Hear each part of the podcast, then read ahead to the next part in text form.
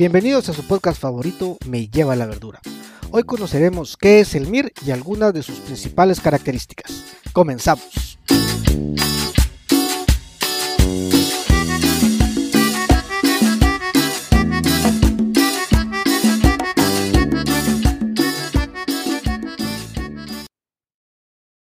Hola, ¿cómo están? Bienvenidos a su podcast favorito Me lleva la verdura.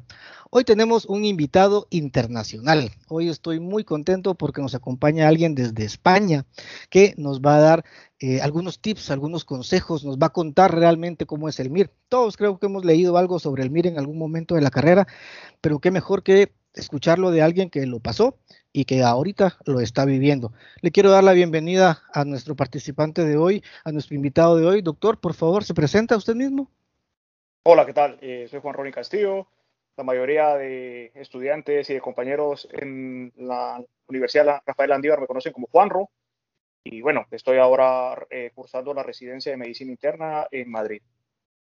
Gracias, doctor. Qué gusto saludarlo. Como le decía aquí antes de empezar a grabar, está igualito para los que lo conocieron y los que lo conocen, está igualito que, cuando se fue de acá. Tengo unas anécdotas muy buenas que algún día le tendremos que platicar cuando llegaba la jefa a supervisarlo allá a los verdes, ¿se recuerda? Eran episodios divertidos, eso, pero algún día haremos un episodio sobre esos esos, eh, ¿qué? esas salas de espera de la doctora allá en Los Verdes. Permítame, doctora, voy a terminar mi consulta y después platicamos, le decía el doctor. Pero eran cosas de antes. Bueno, vamos a empezar, mi doctor. Le cuento que este fue uno de los episodios que más, más preguntas ha tenido también. Y una de las preguntas eh, o con la que quiero empezar fue algo que me llamó la atención. Un compañerito de primero, bien inocente, creo yo, como todos los fuimos en primero y algunos lo seguimos siendo, pregunta, eh, ¿qué es el MIR?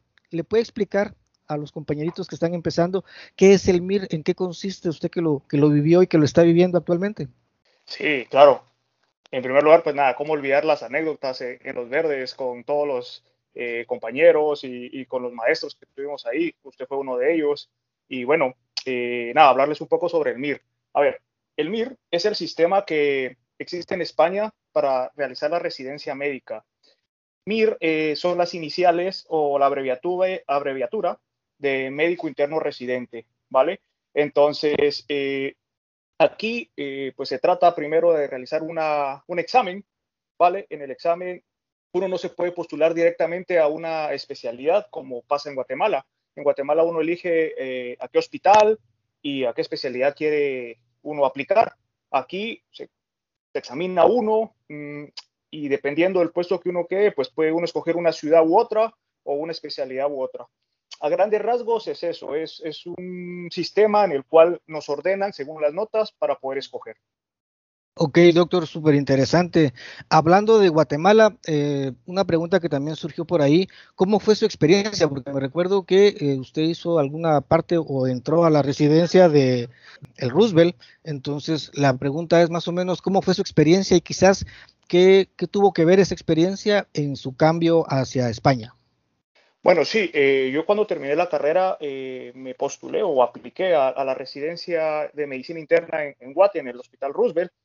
Y bueno, estuve mm, alrededor de seis meses eh, en el Hospital Roosevelt. Desde el inicio, pues me estuve planteando si realmente mm, quería realizar la residencia en Guatemala o, o si buscaba un reto un poco más, bueno, un reto distinto a lo que estábamos acostumbrados, ¿no?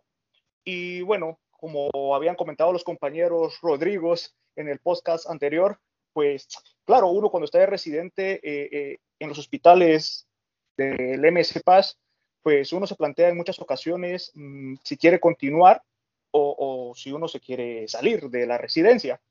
Eh, es una residencia muy cansada físicamente y mentalmente. Y bueno, me estuve planteando, estuve hablando con, no sé si recuerda de Luis Chávez, el que le, todos lo conocemos como Bicho, pues él se vino un año antes a, España y estuve hablando con él, me estuvo comentando cómo era el sistema acá.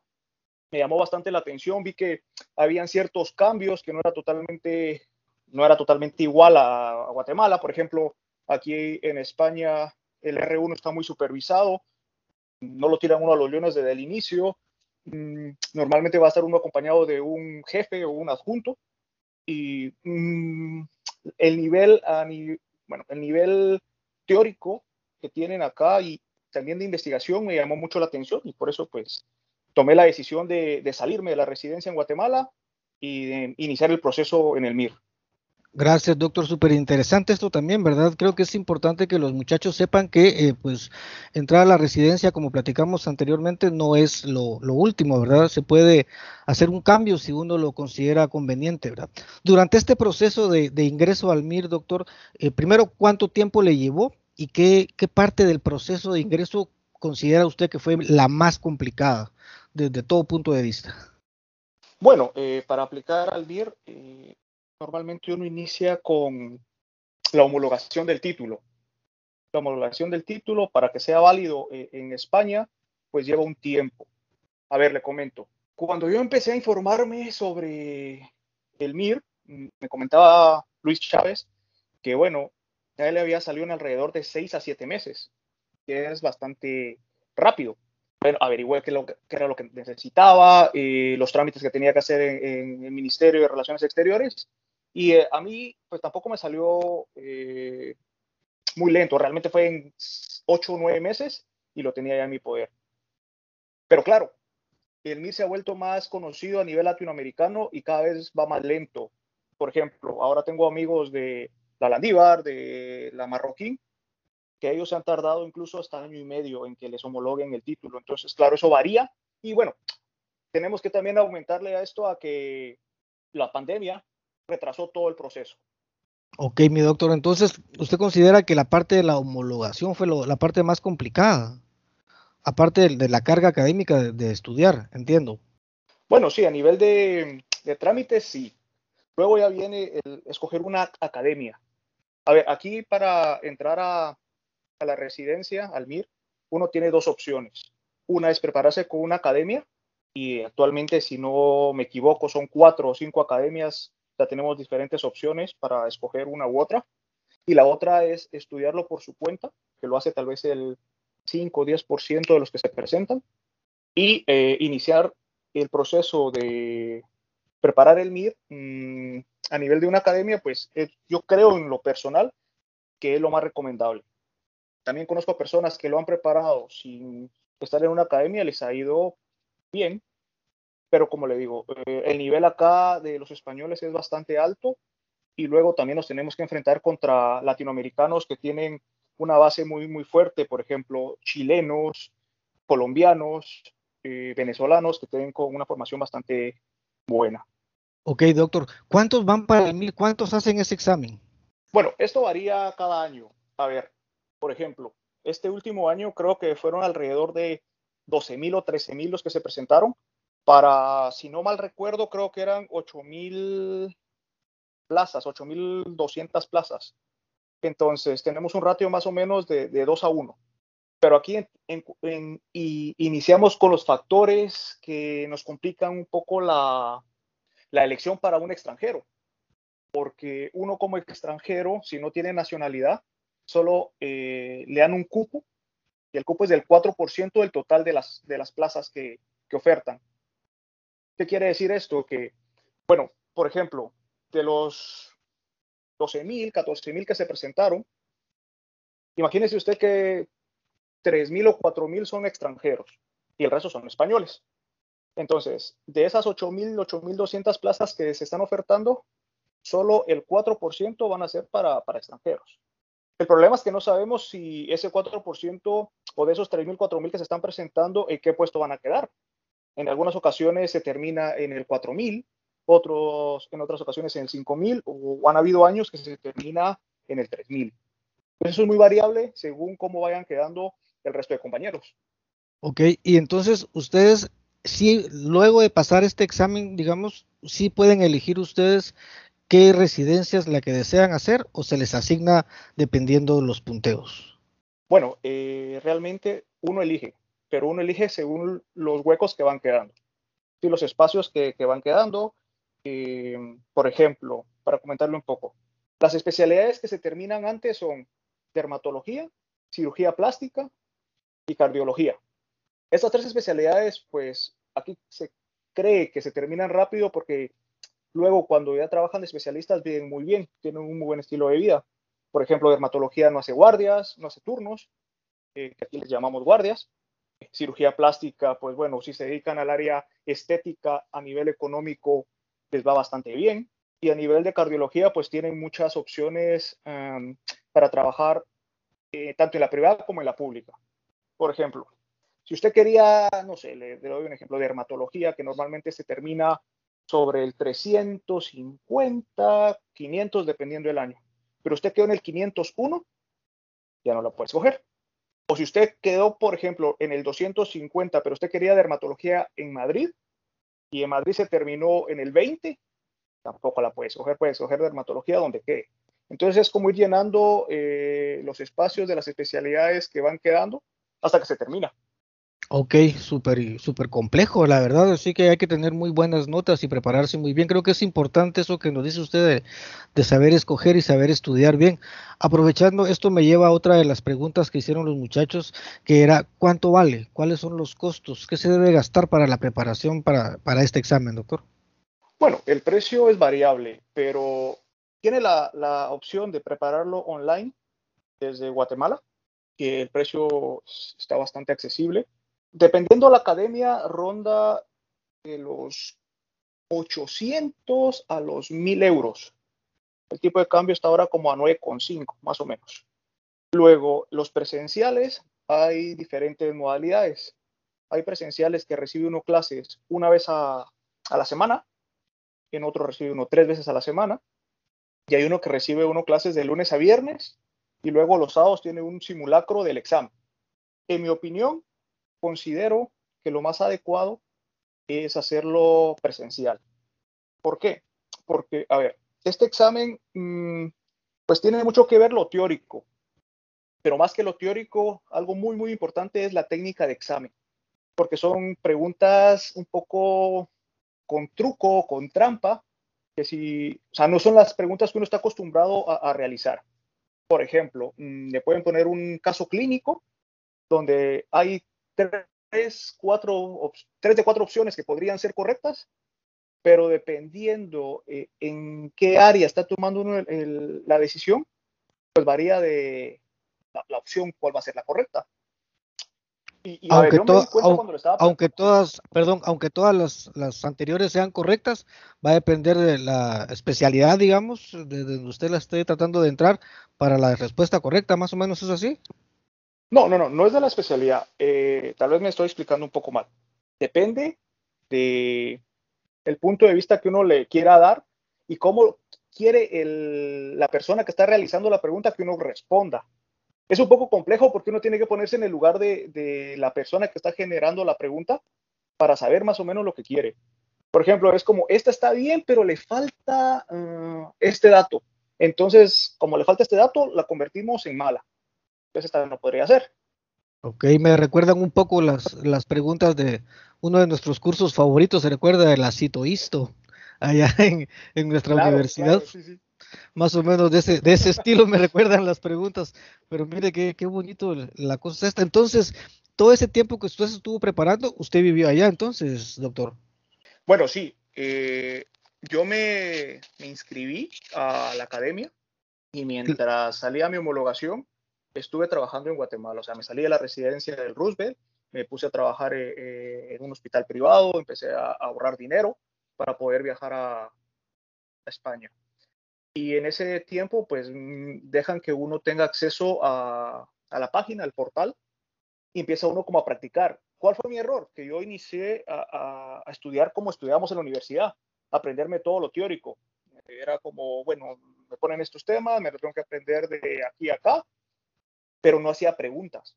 Cuando vine acá a España, que fue más o menos a los tres meses de haber iniciado en la academia, eh, pues me llevé una mala sorpresa, que mi primer simulacro del examen fue a la semana de haber iniciado. Y fueron unos resultados espantosos, doctor. Hay unas cosas que dice uno, pero ¿cómo me imagino. Si me fue fatal. Sí, me imagino que ha de ser súper duro eso. Pero eso me llama la atención. ¿Cómo se estudia entonces? Esta parte de, no hacerse preguntas, más o menos nos no la explica para que los muchachos también de los primeros años la, vayan entendiendo. Sí, sí. A ver, mm, a uno le dan un, temario más o menos que está eh, por meses y le dicen, bueno, eh, esta semana vamos a agarrar tres días para estudiar cardiología, ¿no? Y de los de los tres días de cardiología están estos diez temas. Pero de los diez temas, los más importantes son infarto y, por ejemplo, mm, valvulopatías. Entonces, le dan más tiempo a, apuntarse o a, estudiar esos dos temas que al resto de temas, a los, otros ocho. Entonces le van poniendo como un horario de tal hora a tal hora tiene que estudiar este tema o estos días este tema. Y luego lo divide, el día lo dividen eso también depende mucho de cada academia, pero por ejemplo, le dicen, tiene que estudiar teoría cuatro horas, luego tiene que hacer una hora preguntas. En la página pues hay generador de preguntas y le recomienda qué preguntas hacer. Luego tiene que hacer otra lectura de otro tema, no sé, una hora más, por ejemplo. Posteriormente le dejan hacer unos desgloses o preguntas de los años previos, las tiene que hacer, una, dos o tres veces, dependiendo eh, si las falla o no. Luego tiene que hacer eh, la lectura de algunos videos, de algunas perlas, de algunos puntos claves. Y para no hacerlo largo, le comento, son alrededor de 10 a 12 horas de estudio diario. Pero ellos hacen mucho énfasis en las preguntas. ¿sí? Que si usted falla, no avance hasta volver a hacer, hasta repetirla, repetirla hasta acertarla. Porque claro, lo comentábamos hace un momento, que realmente eh, no es la respuesta que uno cree que es la correcta, sino que uno tiene que contestar lo que quieren que uno conteste. O sea, uno tiene que ponerse como en el lugar de esta persona, la que está haciendo la pregunta. Qué complejo, la verdad. Sí, es, es, un poco complejo por, por, este motivo, porque uno no está acostumbrado a este tipo de, de preguntas, ¿no? Y entonces uno estudia de esta manera de lunes a viernes y luego los sábados tiene uno un simulacro del examen que dura, bueno, duraba antes cinco horas y ahora le disminuyeron a cuatro horas, todos los sábados. Entonces usted hacía los simulacros, salía de, la academia a las nueve de la noche, tenía que ir a casa y meter la plantilla para ver cómo le había ido ahí se llevaba una buena o una mala sorpresa y tenía que corregirlo esa noche o en la madrugada. Ver qué preguntas había fallado, qué preguntas había acertado, mm, cuál era la respuesta correcta y hacer como un repaso de todo eso. Te daban el día domingo para descansar y el lunes de nuevo. Esto es variable porque depende mucho de qué academia se esté preparando, pero a grandes rasgos es así como, como lo prepara. Es súper complejo, la verdad, sí, sí, es un, es un trabajo previo para entrar, ¿verdad? No es simplemente aprender. Hay entrevista para, así como hacen acá en Guatemala, que hay una entrevista como parte del proceso de admisión, en ustedes me imagino que por la cantidad no debe haber una entrevista, por la cantidad de gente que hay, o sí hay algún lugar donde se haga una entrevista, o es parte del proceso esto. Mm, bueno, mm, aquí en España no, no hacen entrevista. A ver, de la nota que usted va a tener al final, el 90% es el examen. Y el 10% es su eh, promedio, que aquí le llaman el baremo, el baremo académico. Y eso depende de qué país viene uno, de qué universidad viene uno, porque tiene que uno como meter todas las notas de la universidad para calcularlas a, los valores que utilizan acá. Lamentablemente, digo lamentablemente porque sería algo ideal que hicieran una entrevista, eh, Aquí no se hace. Acá es mm, que escogen según el número. Y uno conoce el hospital y la unidad docente en la que va a estar hasta un par de días antes de iniciar la residencia, que se llega uno a presentar al hospital y poco más. Pero, a ver, por ejemplo, en Estados Unidos sí hacen entrevista, en Guatemala hacen entrevista, en, muchos, en muchas residencias hacen, hacen entrevista y hacen como un filtro para ver qué residente se acopla más a sus objetivos. Ok, Guatemala, doctor, Guatemala, eh, ante ustedes allá, ante el Ministerio de Sanidad, me parece que es en, España, ¿cómo está visto nuestras universidades? ¿Sí hay posibilidades para los muchachos que están pensando en irse? eh, ¿sí está bien vista nuestra universidad, nuestro país como tal? Bueno, actualmente guatemaltecos habemos muy pocos en, España, entonces muchas personas aún no nos conocen, en muchos hospitales o unidades docentes tampoco, pero eh, creo que cada vez están viniendo más. Por ejemplo, yo creo que a muchos compañeros les, suena el hijo del doctor Mejía, que en paz descanse. Eh, él, preparó medicina interna en, un hospital grande en Madrid. Y pues tengo la fortuna de estar con una de las adjuntas que fue también maestra de él eh, en, Madrid. Pero bueno, cuando uno les habla de Guatemala, todavía es un país poco conocido para ellos, porque la mayoría de extranjeros que vienen son de Sudamérica. Son colombianos, son venezolanos, peruanos. A ver, yo creo que la preparación que nos dan en, la universidad es, muy buena, que podemos llegar a, entrar a la residencia si nos lo proponemos. Claro, tenemos que hacer como un cambio de chip, sobre todo con las preguntas, la metodología es distinta. Algo que no les había comentado también es que en el examen, por ejemplo, está el factor de corrección. Entonces, cada tres preguntas malas, pues le quitan una buena. Y le enseñan a uno en la academia eh, si realmente vale la pena contestar esa pregunta o no. En general le dicen que hay que, hay que contestar las preguntas porque cuando uno hace una regla de tres, mm, se da uno cuenta que tiene más probabilidades de, ganar puntos que perder. Pero bueno, es algo que tampoco estamos acostumbrados en la universidad. Entonces, bueno, conozco varias personas de Guatemala que han logrado entrar y creo que cada vez somos más. Pero aún así, yo los motivo a que los que estén interesados se informen, que me contacten por las redes sociales, yo les puedo ampliar la información. Y claro, están, las puertas de España están abiertas para, para todos los compañeros. Gracias, mi doctor. Y créame, créame que lo van a buscar porque sí hay varios compañeros acá que están pensándolo seriamente, según entiendo, y creo que muchos van a empezar a, tomar ese este camino, ¿verdad? Que luce tan difícil, pero, pero, a la vez tan interesante. Doctor, una pregunta que hicieron también, que eh, dentro de las muchas que hicieron fui filtrando, preguntaron, eh, uno que está haciendo el externado, le cuento, allá en el Roosevelt, dice, ¿cómo es un turno eh, en España haciendo el MIRA? Bueno, aquí los turnos son muy distintos a lo que estamos acostumbrados en Guatemala. Primero, mm, algo insignificante, pero bueno, que en, un inicio lo siente uno distinto, es que a los turnos les llaman guardias y, luego existen también los turnos, que normalmente los hacen los adjuntos. ¿Cuál es la diferencia? Las guardias los hacemos los residentes. Las guardias entre semanas son de 17 horas. Depende de la comunidad autónoma en la que esté uno, pues inicia a las 17 horas, a las 5 de la tarde, y entrega uno el turno a las 8 de la mañana. ¿Cuál es la gran diferencia con Guatemala? que acá todas las guardias o todos los turnos eh, se libran. ¿Qué quiere decir esto? Que bueno, yo al siguiente día entrego mi, hago mi pase, entrego mi, a mis pacientes y a las 8 de la, de la mañana tengo un desayuno en la cafetería del hospital. Desayuno pequeñito, pero bueno, es algo que, que, que, se valora. Y luego me voy a mi casa a dormir hasta el siguiente día. Luego, los fines de semana, que eso lo acaban de, implementar en, Madrid y creo que en toda España. Por ejemplo, los sábados.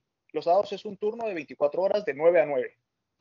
A las 9 de la mañana se va a desayunar y luego se va a su casa. Pero lo interesante es que no solo descansa el domingo, sino que el día lunes también lo libra, porque tiene que tener por lo menos 48 horas sin trabajar en una semana. Lo hacen las especialidades que no hacen guardias, que son turnos por la mañana y turnos por la tarde pero normalmente son de ocho horas. Pero, por ejemplo, yo que estoy en medicina interna, yo no hago turnos, solo hago guardias.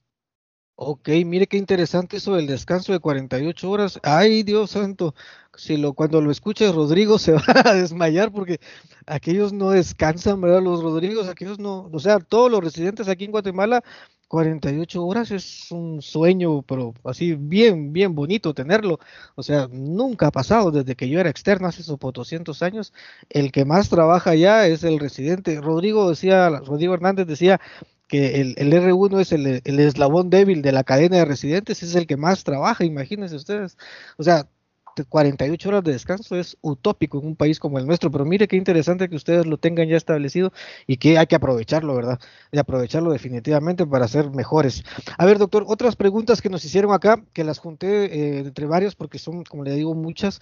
Decía, ¿por qué no nos cuenta las mejores anécdotas que ha tenido como médico allá y quizás que nos cuente también qué es lo más difícil, sus, momentos más complicados ya siendo eh, residente en España? Anécdotas. Bueno, te comentaba.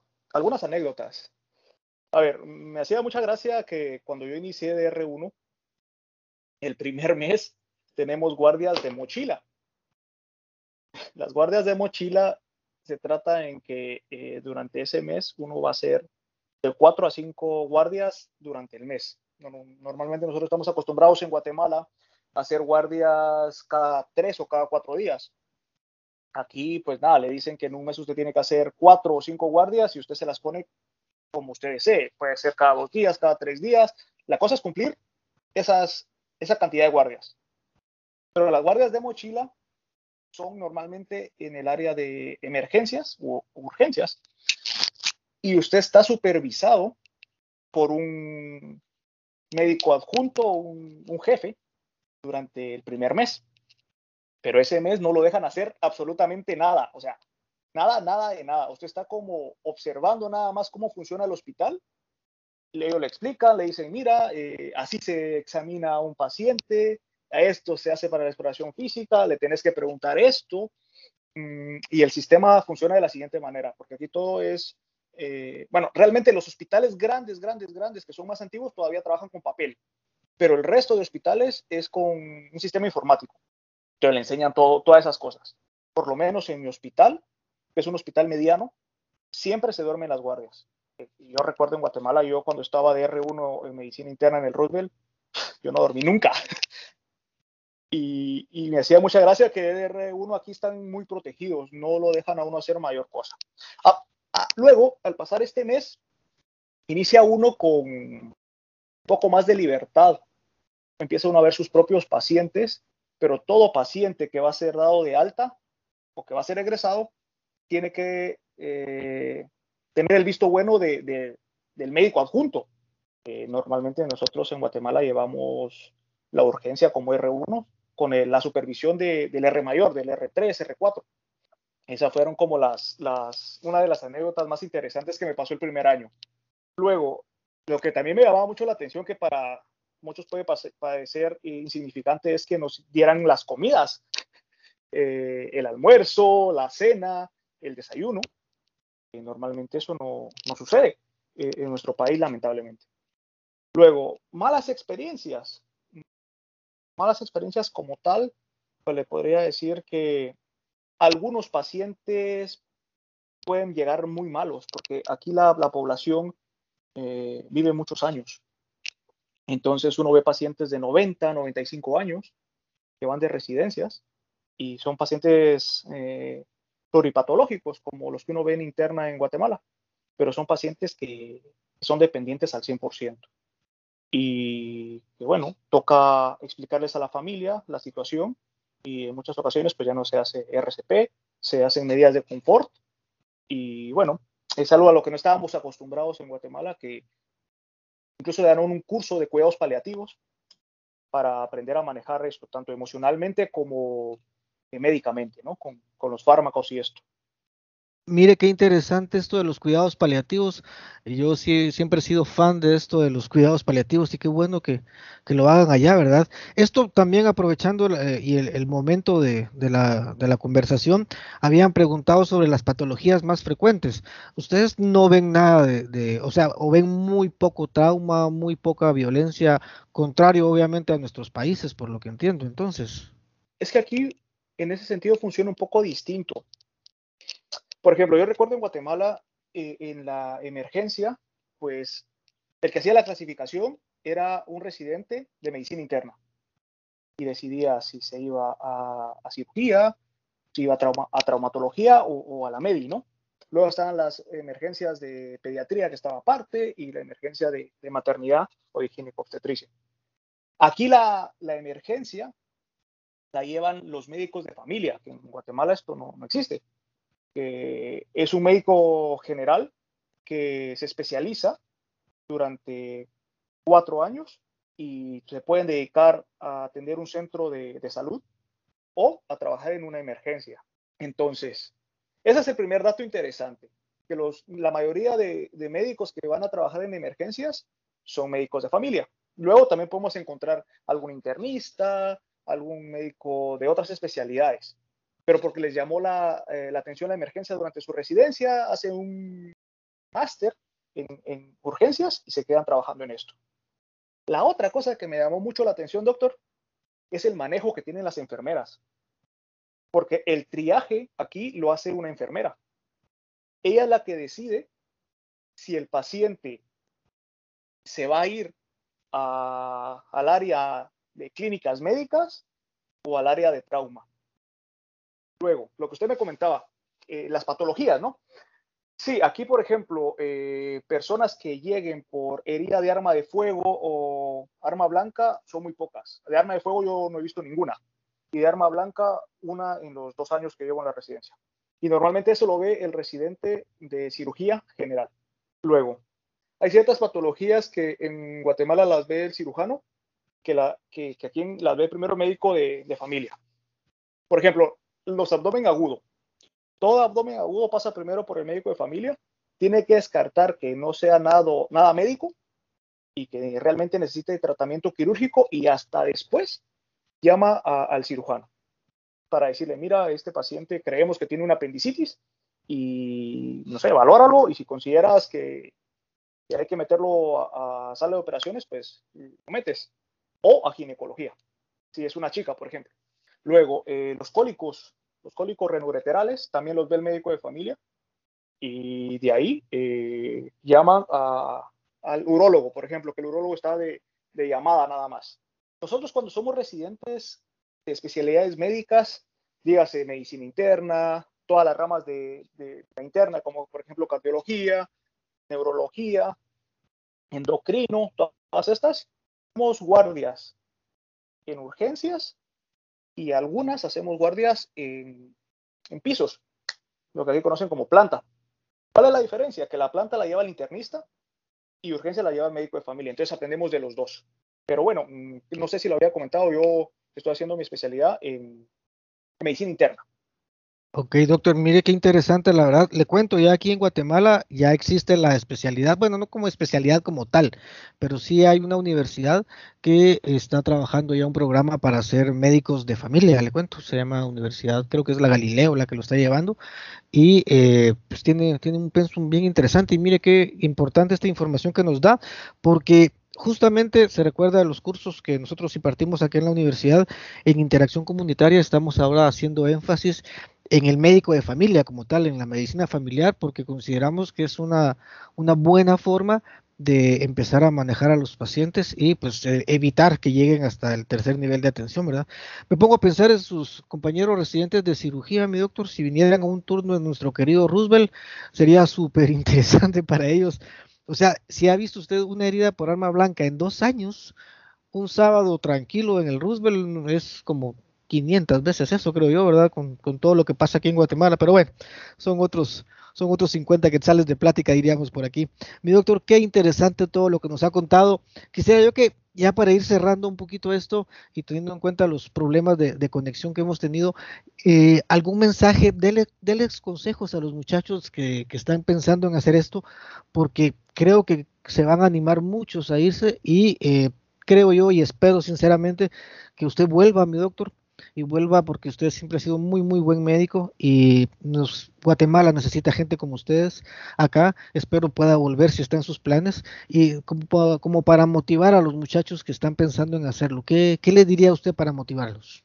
Bueno, nada, en primer lugar, agradecerle, doctor, por el espacio que me ha brindado para compartirles un poco de, de la experiencia que estoy teniendo aquí en España. Es difícil, realmente es difícil dejar la familia, dejar eh, a los seres queridos, a su propio país.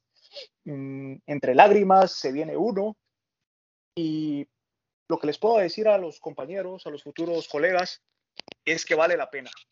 Muchas veces lo que más nos detiene es el miedo. Yo creo que nuestro peor enemigo es el miedo, porque dudamos mucho y decimos, bueno, realmente si vale la pena dejar todo esto, el gasto que voy a hacer, y si voy y lo intento y no entro, no pasa nada yo creo que no hay peor esfuerzo, no hay peor limitación que la que no se hace.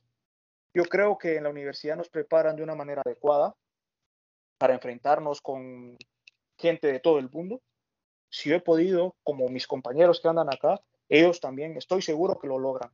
Pero tienen que tener la meta muy clara. Fácil no va a ser, pero imposible tampoco. Yo los motivo realmente si están interesados en hacer la residencia tanto en Guatemala como en otros países, sea el que sea, sea España, Alemania, Estados Unidos o México, que no se den por vencidos, que realmente el esfuerzo, tarde o temprano, trae su recompensa. Así que nada, eh, los invito a que dejen el miedo por un lado y si quieren eh, tomar esta aventura, que se pongan en contacto conmigo, ¿vale? Y nada, yo estaré abierto para que para resolver las dudas. Gracias, mi doctor. Mire que nos quedamos eh, súper contentos y súper motivados al, escucharlo. Qué bueno y, qué bueno que todo lo que nos dice, porque la verdad, sí, creo que hay muchos compañeros que sí lo van a hacer y luego de escucharlo a usted y de ver cómo se trabaja tan bonito allá, pues no es que despreciemos nuestro hospital Roosevelt querido, nuestro San Juan de Dios querido, pero sí, como usted dice, a veces el miedo es lo que nos, nos limita mucho y, ¿por qué no? Salir de nuestra zona de confort e intentar y prepararnos mejor, como usted dice, para un reto más grande y después pues volver y ser cada día mejores. Muchísimas gracias, mi doctor. Qué gusto saludarlo de nuevo y a todos los que nos escuchan, los que nos escuchan, pues un gusto saludarles y esperamos verlos pronto en el siguiente capítulo de su podcast favorito, Me lleva la verdura. Hasta pronto. Me lleva la verdura, el podcast.